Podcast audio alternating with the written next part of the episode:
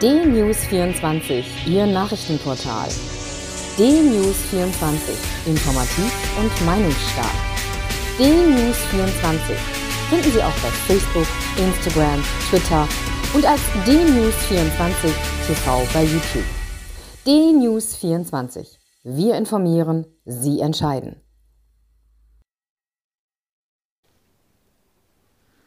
Guten Tag, ich bin Uwe Matthias Müller und ich freue mich, dass wir heute wieder einige Gedanken miteinander teilen können.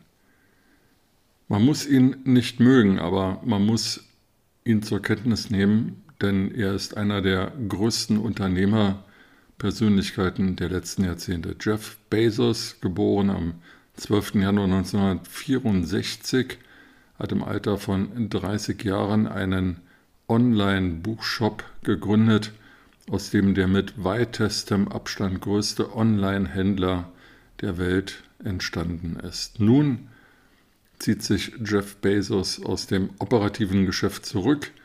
Er wechselt vom Vorstandsvorsitzenden zum Aufsichtsratsvorsitzenden. In Amerika, bei amerikanischen Aktiengesellschaften, ist das ein Job, der durchaus sehr viel Einfluss hat und durchaus auch ähm, ja, Handlungen, Unternehmenshandlungen erlaubt, aber nicht mehr im Tagesgeschäft. Jeff Bezos, der aus Albuquerque in New Mexico stammt, hat äh, bereits in den letzten Jahren sein Wirtschaftsimperium diversifiziert. Unter anderem hat er die Zeitungsgruppe Washington Post gekauft und wurde zu einem der Lieblingsfeinde des früheren US-Präsidenten Donald Trump.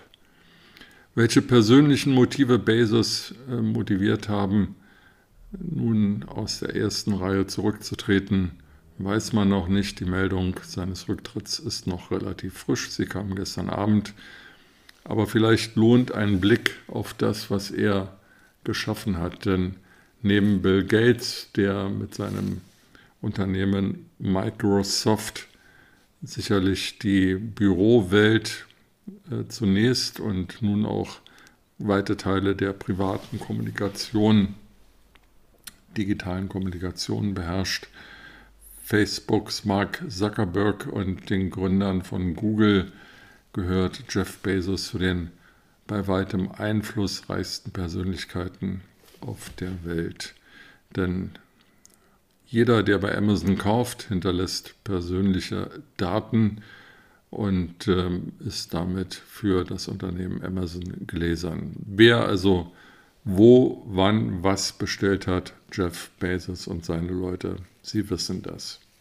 Und Jeff Bezos hat die Welt verändert bis in den kleinsten Winkel hinein, denn seit der Erfindung des Smartphones iPhone von Apple, später Smartphone von anderen Anbietern, ist es möglich, auch mit dem Telefon Bestellungen aufzugeben und niemand muss mehr in irgendein Geschäft gehen, um irgendetwas zu kaufen.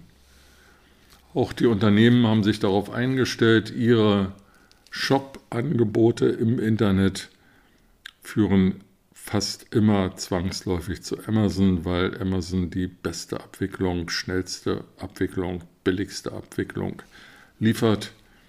Häufig auch zu Lasten der Mitarbeiter, die für Amazon arbeiten. Das beklagen deutsche Gewerkschaften schon seit vielen Jahren.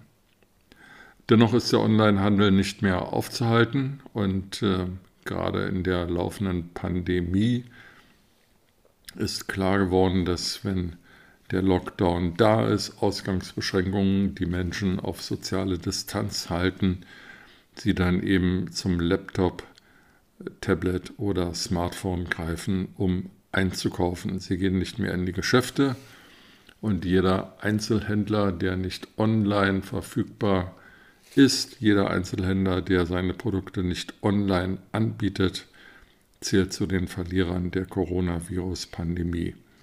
Die dauert nun seit zwölf Monaten und sie wird nach allem, was man ahnen kann, sicherlich noch weitere Monate anhalten. Das ist schlecht für die Infrastruktur unserer Dörfer und Städte. Das ist gut für das Unternehmen Amazon, das irgendwo in den USA sitzt und weiter Geld wie Heu scheffelt. Wir wünschen Jeff Bezos für sein persönliches Leben alles Gute und hoffen, dass äh, auch der deutsche Einzelhandel schnell begreift, dass äh, Online zu Offline gehört und dass man das, was äh, angeboten wird in den Regalen, in den Geschäften, auch online verfügbar machen muss. Click und Collect ist hier das Stichwort. Nur so werden die kleinen Geschäfte überleben können.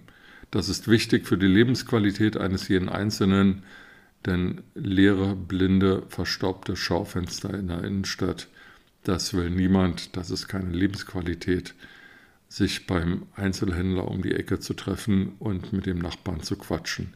Das ist Lebensqualität. Mit diesen Gedanken in den Tag wünsche ich Ihnen eine gute Zeit und freue mich, wenn wir uns bald wieder hören.